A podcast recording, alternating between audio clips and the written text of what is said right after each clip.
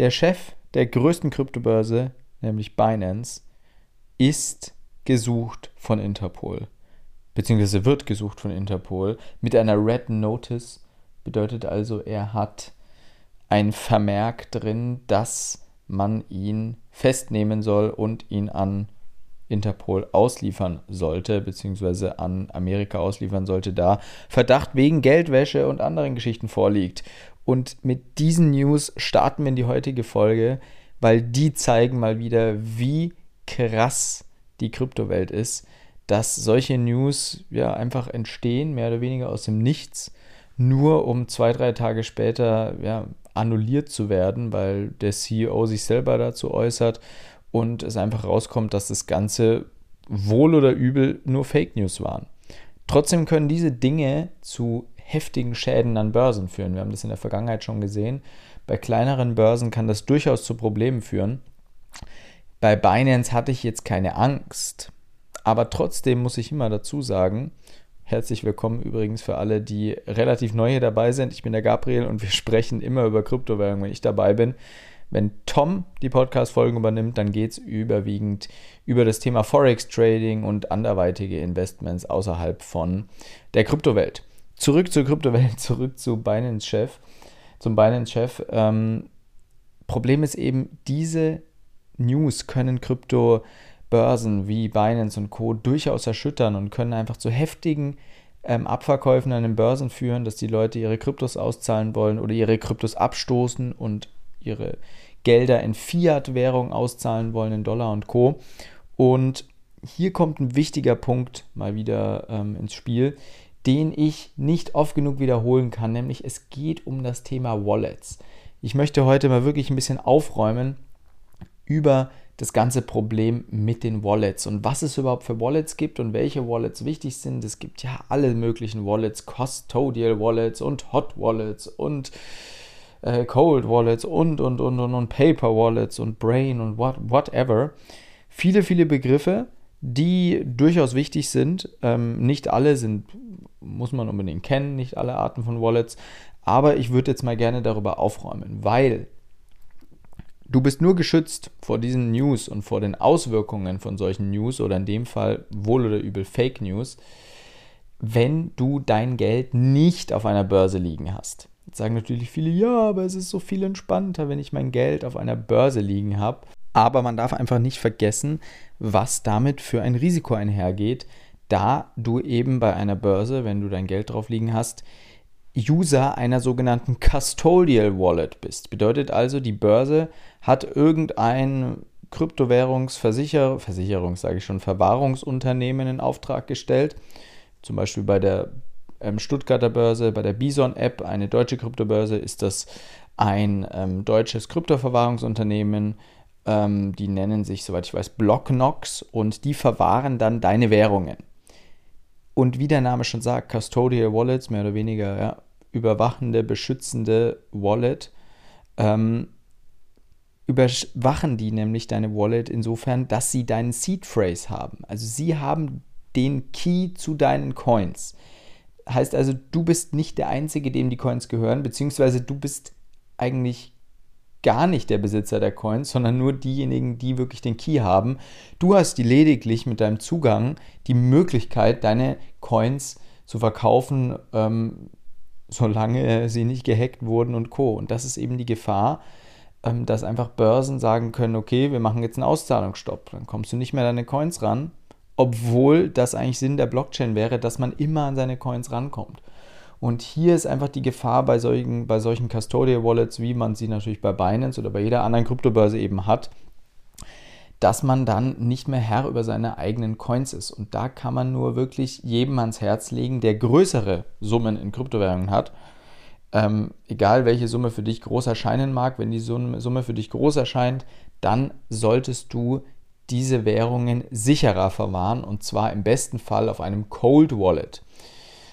Eine Cold Wallet ist dann eben sowas wie ein Ledger Stick. Da gibt es auch noch andere Firmen wie Trezor. Im Endeffekt ist es ein Hardware Stick, ähm, der deine Keys speichert.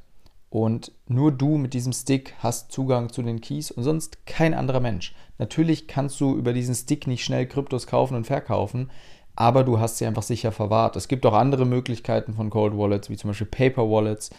Ähm, die sind allerdings ziemlich kompliziert zu erzeugen und einfach nicht so wirklich benutzerfreundlich, vor allem nicht für Anfänger. Und wurden mehr oder weniger durch Hardware-Wallets eigentlich ersetzt, weil die genau das machen, nur sie machen halt einfach alles von selber, ohne dass man da selber großartig viel einstellen muss. Ähm, im, Vorhinein, ähm, ja, Im Vorhinein einfach.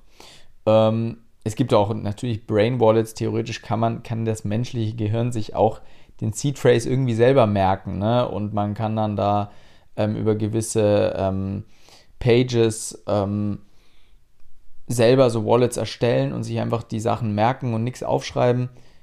Würde ich halt von abraten, weil das menschliche Gehirn halt leider auch nicht unfehlbar ist. Und wenn du dann deine 12 Bitcoins irgendwo rumliegen hast, die dann vielleicht irgendwann mal pro Bitcoin 150k wert sind, wer weiß. Und dann plötzlich hast du einfach dein siebtes Keyboard vergessen. Wäre halt scheiße. Heißt also, die sicherste Variante ist durchaus nach wie vor der Ledger Stick, beziehungsweise einfach ähm, so ein Stick, wo du dann die Kryptowährung aufbewahrst. Kosten zwischen 50 und, ja, gibt es auch über 100 Euro, aber ab 60, 70 Euro kriegt ihr sowas Anständiges.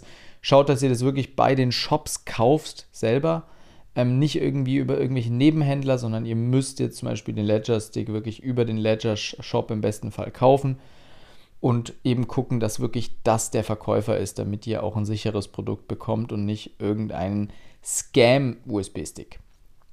Das ist also die Geschichte mit den Cold Wallets. Man kommt natürlich nicht leicht und schnell an seine Kohle ran, beziehungsweise man kann nicht wirklich damit handeln. Schnell rankommen tut man eben schon, aber man kann nicht so schnell damit handeln.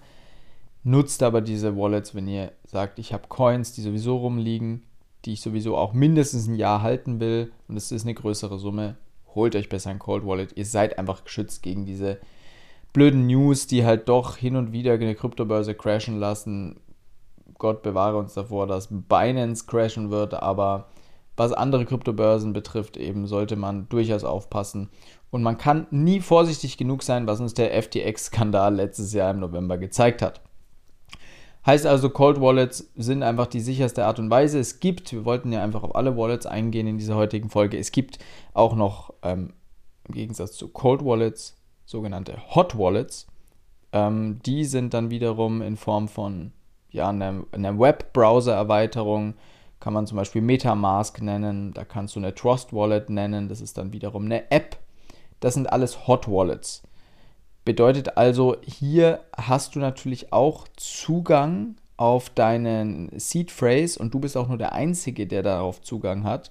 Da ist kein Unternehmen dahinter wie Metamask oder Trust Wallet. Allerdings, also die haben nicht den Zugang de, zu deinem Seed Phrase. Allerdings bieten diese Plattformen, diese Speichermedien natürlich ähm, eine gewisse Fläche für Hacker. Und da kann halt durch ein Datenleck durchaus mal was passieren oder wenn auch an deinem PC irgendwas gehackt wurde, irgendwas schief läuft, kann es halt durchaus sein, dass auch diese Hot Wallets leider gehackt werden. Obwohl es eigentlich nicht der Fall sein sollte, es ist immer noch meistens sicherer, als das Ganze bei einer Börse liegen zu haben. Aber durch Hackerangriffe ist es halt manchmal doch nicht so gut geschützt. Da können teilweise Börsen bzw. die Kryptoverwahrungsunternehmen dieser Börsen sogar besser aufgestellt sein als eine Metamask und Co., weil da gab es eben, wie gesagt, auch schon Datenlecks. Soviel zum Thema Hot Wallet und Cold Wallet. Wie gesagt, nochmal die Cold Wallets, die Ledger Sticks zum Beispiel, die wirklich sicher deine Kryptos verwahren, beziehungsweise den Seed Phrase deiner Kryptos verwahren, damit auch nur du den Zugriff darauf hast. Und dann eben die Hot Wallets, mit denen man relativ schnell online zugreif drauf zugreifen kann, zum Beispiel über eine Chrome-Erweiterung oder über eine Mozilla Firefox-Erweiterung, Erweiterung, Erweiterung im Fall von Metamask. Und dann gibt es eben noch die, ja, doch leider sehr begehrten Custodial Wallets, die wir eigentlich alle auch bei der Börse nutzen und die man natürlich auch nutzen muss, weil irgendwie musst du ja auch deine Fiat-Währung in Kryptos umtauschen können. Und wer täglich mit Kryptowährungen handelt, wird nicht drum rumkommen, ähm, Custodial Wallets auch weiterhin zu benutzen. Ich habe auch eine gewisse Summe auf Custodial Wallets liegen, einfach weil ich manche Kryptowährungen auch schnell mal verkaufen möchte. Aber die, die ich eben sicher und länger halten möchte, die verwahre ich dann doch lieber auf einer Cold Wallet. Ich hoffe, das ist einigermaßen klar. Wir haben sicherlich auch noch auf unserer Website einen spannenden Blog unter forex-impuls.com zu dem Thema. Ähm, und da findet ihr auch alles Mögliche zum Thema Kryptowährung und zu anderen interessanten Dingen. Ich wünsche euch ein wunderschönes Osterwochenende. Genießt die Zeit, genießt die ruhige Zeit, vor allem wenn die Märkte, bis natürlich auf den Kryptomarkt, aber die anderen Märkte mal ein bisschen ruhiger sind über Freitag, Samstag, Sonntag und teilweise auch den Montag hinweg. Genießt es und äh, schaltet vielleicht mal die Handys ab. Ähm, kann auch nicht schaden. Bis bald.